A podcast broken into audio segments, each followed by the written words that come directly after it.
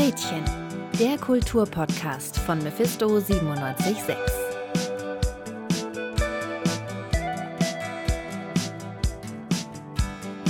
Wie gelingt eigentlich Repräsentation? Das ist eine Frage, die sich sämtliche Produktionsstudios in den letzten Jahren wohl öfter gestellt haben. Und um die zu beantworten, habe ich mir heute zwei Gäste ins Studio geladen. Einmal Levi. Hallo. Und einmal Jakob. Hallo. Ja, es geht, um genau zu sein, um die Repräsentation von Transpersonen in Videospielen. Levi und Jakob sind beide Transmänner, haben also auch persönlich einen, einen Hintergrund, haben sich mit dem Thema auseinandergesetzt. Und fangen wir einmal bei dir an, Levi. Ab wann fühlst du dich eigentlich gut repräsentiert? Das ist äh, eine Frage, die lässt sich gar nicht so einfach beantworten. Äh, ich persönlich fühle mich gut repräsentiert, wenn ich ähm, Gemeinsamkeiten zwischen mir und äh, Figuren, Charakteren in Spielen finden kann. Und das muss jetzt nicht nur unbedingt Transidentität sein, weil Repräsentation ist mehr als nur Trans sein. Okay, und Jakob, wie sieht es bei dir aus? Ähm, also ich kann da per se eigentlich nur zustimmen.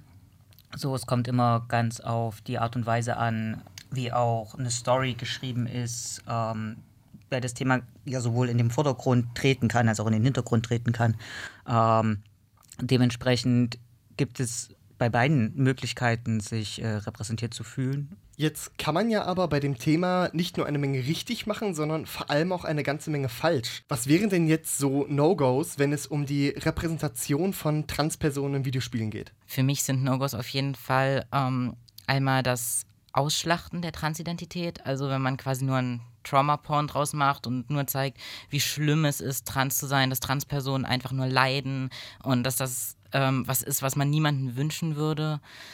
Ähm, genau das. Und Jakob, was sagst du? Ich glaube, was ich auch nicht leiden kann, ist, ähm, das war äh, passiert heutzutage, Gott sei Dank nicht mehr so häufig, ist ähm, sowas wie falsche Pronomen oder ich sag mal, ähm, das Ganze halt wirklich überspitzt darzustellen. Das finde ich dann teilweise auch sehr schwierig.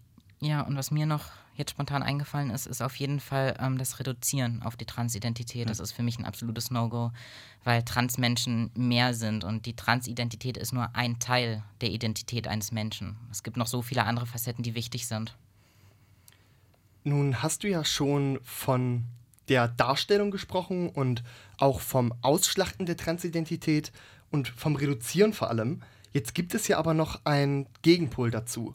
Ähm, als Beispiel nehme ich da immer gerne das Spiel Celeste, wo die, die Protagonistin, der Hauptcharakter Madeline, auch trans ist. Man merkt das aber das ganze Spiel über gar nicht und findet es erst relativ zum Schluss heraus durch ein, zwei kleine Hinweise in ihrer Wohnung.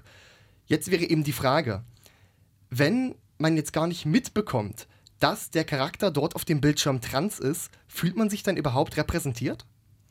Ich würde sagen, ja, weil gerade das Beispiel, was du ansprichst ähm, bei Madeline, ähm, ich kenne das Spiel und ich kenne mehrere Transmenschen, die sich gedacht haben, weil ähm, bei dem Spiel geht es ja auch viel um die psychische Dimension von Madeline, auch wenn die Transidentität nicht ähm, porträtiert wird direkt. Ähm, dass viele gesagt haben, sie haben relativ schnell gemerkt, dass Madeline trans ist, eben weil die Sache mit der Psyche, sie das von sich kannten und das für diese Leute eindeutig war. Und dadurch würde ich sagen, ja, man kann sich repräsentiert fühlen, wie ich ja schon am Anfang gesagt habe, dass Repräsentation ist, sobald man sich mit einem Charakter identifizieren kann. Und wenn Transmenschen sich mit Madeline identifizieren können und dadurch halt merken, dass sie trans ist oder zumindest trans sein könnte, dann ist das durchaus gelungene Repräsentation, für mich zumindest. Und Jakob, wie siehst du das? Mm, ich sehe das ganz ähnlich, gerade weil man auch, äh, wenn man in der Situation steckt, natürlich auch die kleineren Hinweise eher mal erkennt, als wenn man jetzt nicht selber trans ist.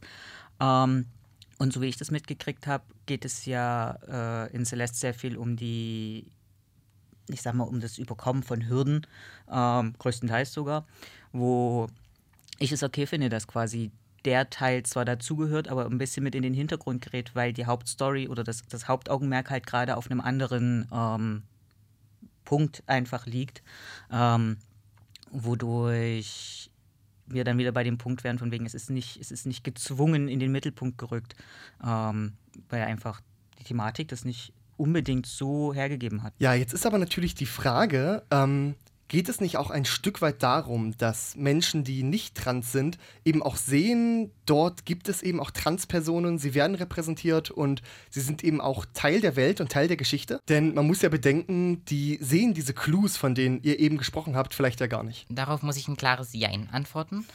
Ähm, weil, wie du gesagt hast, zum Schluss wird offenbart, dass Madeline trans ist. Und ähm, wie gesagt, trans Menschen wollen nicht immer nur auf ihre Transidentität ähm, reduziert werden. Und allein zu wissen, dass Madeline trans ist, was man entweder durch die Clues kennt oder wenn man sich halt zu dem Spiel beliest oder auch diesen Fun Fact, hey, übrigens, die Figur ist trans, das ähm, ist ja auch eine Art von Repräsentation und eben das, trans ist nichts, was man den Menschen unbedingt ansehen muss. Und Transmenschen sind auch nur normale Menschen und deswegen finde ich nicht, dass es unbedingt halt so on the nose sein muss, offensichtlich, dass jemand trans ist. Allein diese Bestätigung von den EntwicklerInnen, dass eine Figur trans ist, ähm, kann da schon sehr viel ausmachen. Eben gerade auch in die Richtung, hey, guck mal, wir sind auch ganz normale Menschen. Also ich finde es authentisch, wenn ich ganz ehrlich bin, weil ähm, das genau der Punkt ist, ähm, dass man es nicht immer unbedingt merkt. Und ich sag mal, so wie es ist, meistens, wenn man trans ist und im, im Allgemeinen durchs, durchs Leben läuft, merkt man auch mal eher, dass eine andere Person trans ist. Wobei es der anderen Person vielleicht lieber ist, wenn es überhaupt niemand mitbekommt. Und ähm, ich glaube, dadurch ist es halt nicht, nicht gespielt. Es ist nicht dieses, hey, guck mal, der Charakter ist trans und das muss jetzt jeder mitbekommen, sondern die, die es mitbekommen, bekommen es halt mit und die, die es nicht mitbekommen, ja, die haben halt ein schönes Spiel gespielt. Das war halt auch okay. Und es gibt ja auch ganz verschiedene Arten der Repräsentation. Es gibt ja auch zum Beispiel, wie Jakob gerade schon angesprochen hat, Menschen, die nicht möchten, dass man weiß, dass sie trans sind, weil sie lieber als cis, cis bedeutet einfach nicht trans sein, ähm, gelesen werden möchten, einfach weil Transmenschen immer noch Diskriminierung erfahren, sich die Menschen meistens einfach Bullshit ersparen möchten. Und es gibt halt Menschen, die offen trans sind und Repräsentation kann verschieden sein wie gesagt, Menschen sind verschieden, Transmenschen sind Individuen, sind jeder verschieden. Und deswegen fände ich es auch wichtig, verschiedene Arten von Transmenschen darzustellen. Und dazu gehören halt auch eben die, die nicht mit einer Pride-Flag rumrennen und groß sagen, hey, ich bin trans. Und es gibt eben auch die, bei denen man, wenn es nur über kleine Clues sieht oder nur wenn man es weiß, wenn man dieses Background-Wissen von den EntwicklerInnen hat. Nun ist es ja aber auch so, dass es auch Charaktere gibt, wo die Geschichte und wo die Transidentität durchaus auch eine Rolle spielt und wo es noch etwas, ähm, noch etwas offensichtlicher behandelt wird. Prominente Beispiele wären da zum Beispiel Tell Me Why oder auch The Last of Us 2 jetzt in den letzten Jahren. Wo würdet ihr für euch persönlich die Grenze ziehen? Hier ist es noch gut repräsentiert und hier habe ich das Gefühl, die Identität wird ausgeschlachtet und ähm, es wird drauf rumgeritten quasi. Ähm, für mich ist das auf jeden Fall ein. Es kommt darauf an, was für eine Story das Spiel erzählen möchte. Äh, wenn man jetzt zum Beispiel eine Story hat, ähm, wo es eben wie bei Tell Me Why um die Hintergründe, um die Familiengeschichte, auch um die Entwicklung der Jugendlichen oder der jungen Erwachsenen, die halt die Protagonistinnen sind, ähm, geht, dann finde ich, kann man halt in die Psyche reingehen und sich mit der Transidentität, äh, Transidentität eines Charakters umfassend auseinandersetzen. Aber wenn man jetzt zum Beispiel ähm, jetzt mal ganz aus dem Thema gegriffen, sowas hat wie Dark Souls, wo es darum geht, äh, sich mit Gewalt durch irgendwelche Gegner zu schnetzeln, in wirklich einer düsteren Umgebung, da eine tiefgründige Warum ist ein Charakter trans, wie fühlt er sich, Story reinzubringen, würde nicht so passen. Und aber da würde zum Beispiel ein Clou einfach, hey, die Figur ist trans passen. Also es kommt halt drauf immer, immer drauf an, was für eine Story man spielt und wie frequentiert dieses Thema da eingebunden wird. Mhm. Ähm, Gerade Tell Me Why, was ja von den äh, Entwicklern ist, von jetzt habe ich es spontan vergessen. Life is Strange. Life is Strange, Dankeschön. Ähm, Gehirn ist Sieb. Ähm, und auch uh, The Last of Us 2 sind ja zwei Spiele, die genau mit dieser Emotionalität spielen.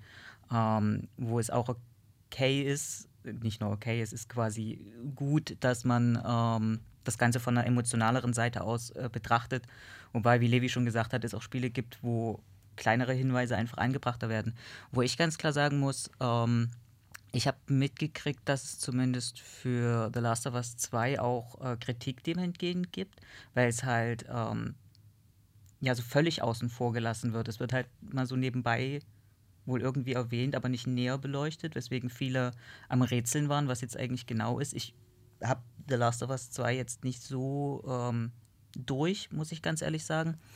Ähm, wo ich wieder bei Tell Me Why sehr viel positives Feedback ge gesehen habe, äh, dass es sehr viel ähm, Leute dazu bewegt hat, sich damit äh, auseinanderzusetzen, einfach weil, weil die Geschichte so schön ausarbeitet wurde, weil es nicht, weil es authentisch ist, einfach weil es authentisch ist und nicht irgendwie gespielt dramatisch. Ich glaube, zusammenfassend würde ich zumindest sagen, dass ähm, eine gelungene Repräsentation oder halt ähm, genug darüber gesagt ist, äh, so viel wie nötig und nicht mehr. Also wenn es für die Story relevant ist, für die Charakterentwicklung, dann kann gerne die Transidentität thematisiert werden, es angesprochen werden, aber alles, was quasi überflüssig ist und was einfach nur da ist, um da zu sein, kann weggelassen werden. Nochmal speziell zu Videospielen. Was habt ihr für ein Gefühl? Was gab es da für eine Entwicklung? Was hat sich da getan in den letzten Jahren? Ich habe das Gefühl, dass sich etwas getan hat und ich finde es schon mal gut, wenn man merkt, dass überhaupt was läuft, dass was im Gange ist. Aber ich finde bei weitem nicht genug. Ich weiß, dass gerade die Gaming-Community teilweise schwierig ist, weil da halt schnell Stimmen laut werden, aller, äh, wieso braucht man sowas? Wir wollen doch nur Spaß haben, da muss man sich nicht mit sowas befassen. Und ich denke, genau das ist das Problem, solange äh, ein Großteil der Community, die angesprochen werden soll, so ein Mindset hat, ähm, ist es schwierig, die Repräsentation reinzubringen. Und ist es dafür umso nötiger, dass es die Repräsentation gibt, halt, um diesen Menschen auch zu zeigen, hey, es macht doch gar keinen Unterschied, das Spiel macht doch genauso viel Spaß. Und dazu würde ich jetzt noch sagen, dass sehr viele ähm, Spielefirmen, sage ich jetzt mal, sehr viele Publisher, ähm, manchmal auch einfach nur, sei es jetzt eine Transperson oder generell eine queere Person, einbauen, einfach nur damit sie da ist. Einfach nur um zu sagen, hey, wir sind jetzt inclusive und ähm, eigentlich hat es, ich sag mal, nicht unbedingt einen, einen, Mehrwert, ist jetzt falsch gesagt, aber es ist nicht immer unbedingt, ähm, man fühlt nicht immer unbedingt, dass es sinnvoll ist. So, es ist ähm, einfach nur, um, ich sag mal, das Fähnchen hochzuhalten und zu sagen, queere Person, jetzt kauft dieses Spiel. Und ähm, das ist dann schon kritisch. Man muss dann auch ab und zu mal hinter die Publisher gucken und gucken, was machen die eigentlich, weil es gibt auch Publisher, die hauen äh, queeren Content raus, wo man dann merkt, die sind eigentlich nicht so queerfreundlich. Ähm, bei, gerade bei Trans muss man ja sagen, dass es dann nochmal einen Schritt weiter ist. Ähm, und da sich auch viele nicht rantrauen, sage ich jetzt mal. Ähm, auch eben wegen der Angst vor dem, vor dem Backlash, der da kommen könnte. Ähm, was ich sag mal als Publisher verständlich ist irgendwo, aber als Person, die halt betroffen ist, sage ich jetzt mal, ja doch schade ist. Und Jakob, fallen dir da Beispiele ein? Jetzt von Spielen? Äh, ja, von Spielen, wo du sagst, ähm, da, hattest du das, da hattest du das Gefühl, die queere Person, die, die Transperson wurde nur eingebaut, um jemanden drin zu haben und um ein queeres Publikum für sich zu gewinnen. Ich habe zumindest die äh, Kritik sehr viel zu The Last of Us 2 gehört. Das ist ähm, gerade die, die Hauptcharakterin, der ihre große Charaktereigenschaft in dem zweiten Teil ist es wohl einfach nur lesbisch zu sein. Ähm, wie gesagt, ich stecke nicht drin, ich habe nur die Kritik so gehört.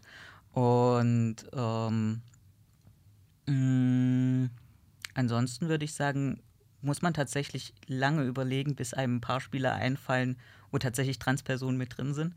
Ähm, eins, was mir dann noch einfallen würde, ist einer der Assassin's Creed-Teile, wo ich auch eher gemischtes Feedback dazu gehört habe, weil ähm, das Ganze spielt im London.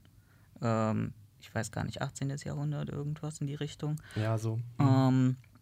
und da gibt es wohl auch eine Transperson, und das wird erstmal per se nicht ähm, weiter behandelt.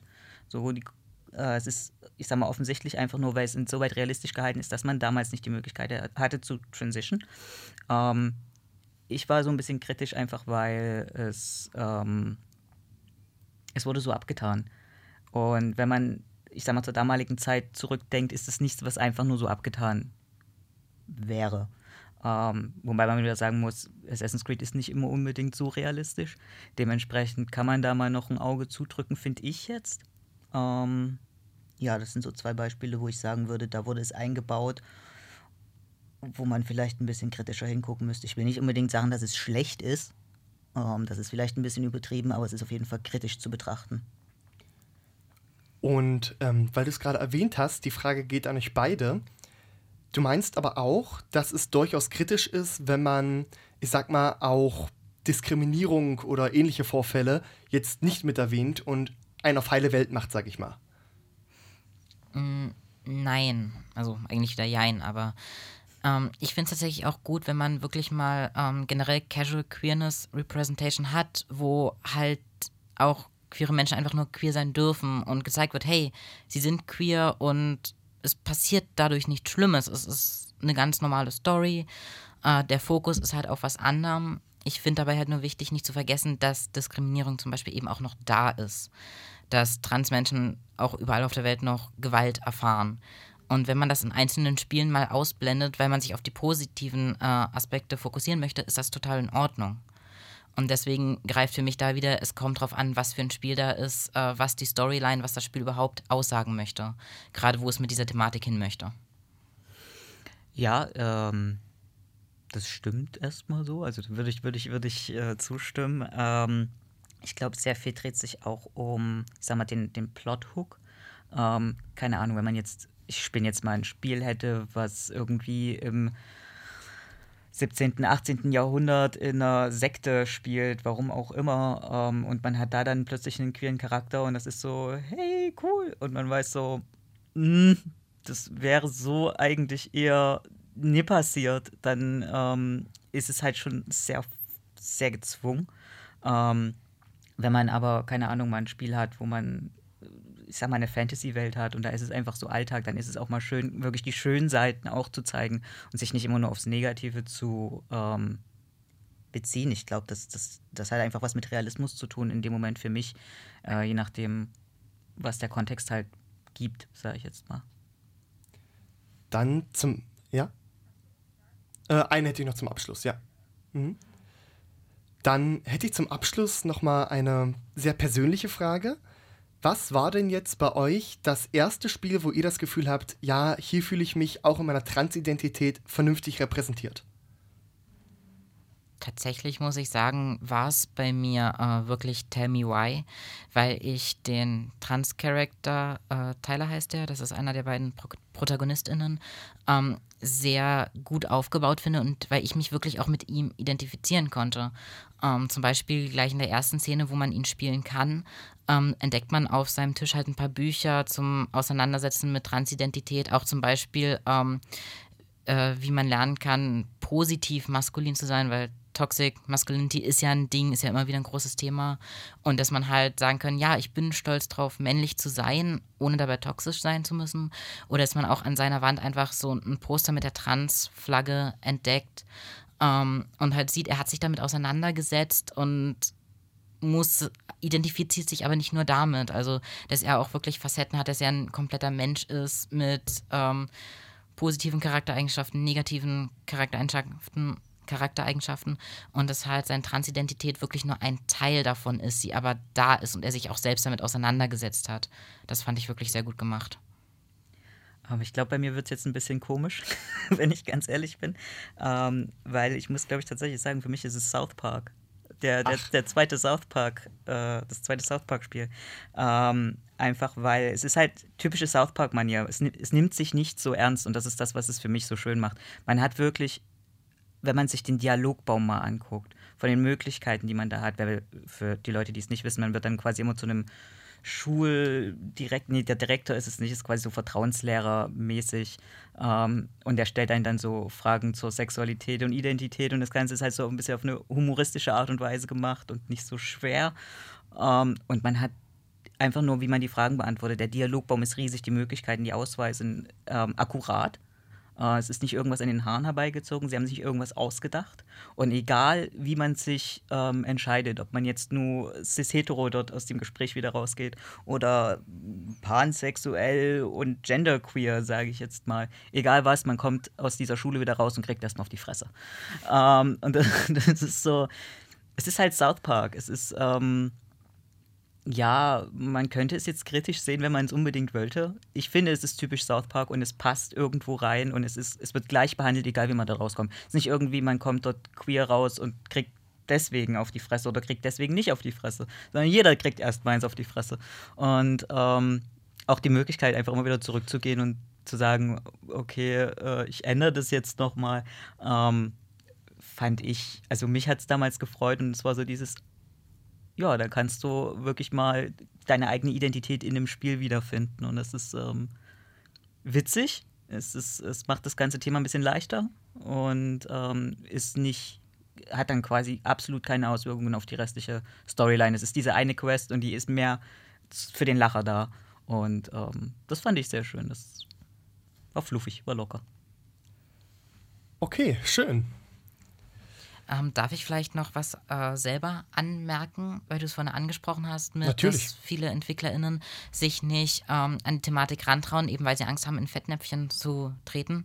Dadurch ähm, möchte ich sagen, dass ich es an der Stelle wichtig finde, ähm, so banal es klingt, es er erstmal zu machen und sich dabei zu informieren, zu recherchieren und vor allem mit Betroffenen zu sprechen. Das ist ganz doll wichtig, dieser Austausch ähm, der Gruppe, die man mit der Gruppe, die man repräsentieren möchte. Und wenn man Fehler macht, die aus einem guten Willen entstehen, wird einem das meistens nicht so übel genommen. Und Fehler kann man korrigieren und lernen daraus und besser zu machen. Ich finde, der viel größere Fehler ist zu sagen, okay, das ist ein Thema, was mir vielleicht schwerfällt, wo ich keine persönlichen Erfahrungen habe. Ich lasse es ganz, weil wenn alles immer ganz lassen, dann gibt es keine Repräsentation. Deswegen finde ich halt diesen Austausch und auch diese offene Fehlerkultur, Fehler machen zu dürfen und auch Fehler ansprechen zu dürfen, sehr, sehr wichtig in dem Fall. Okay, da haben wir doch ein schönes Schlussfazit. Dann bedanke ich mich ganz herzlich für das Gespräch bei euch beiden. Vielen Dank für die Einladung. Ja, danke, dass wir hier sein durften.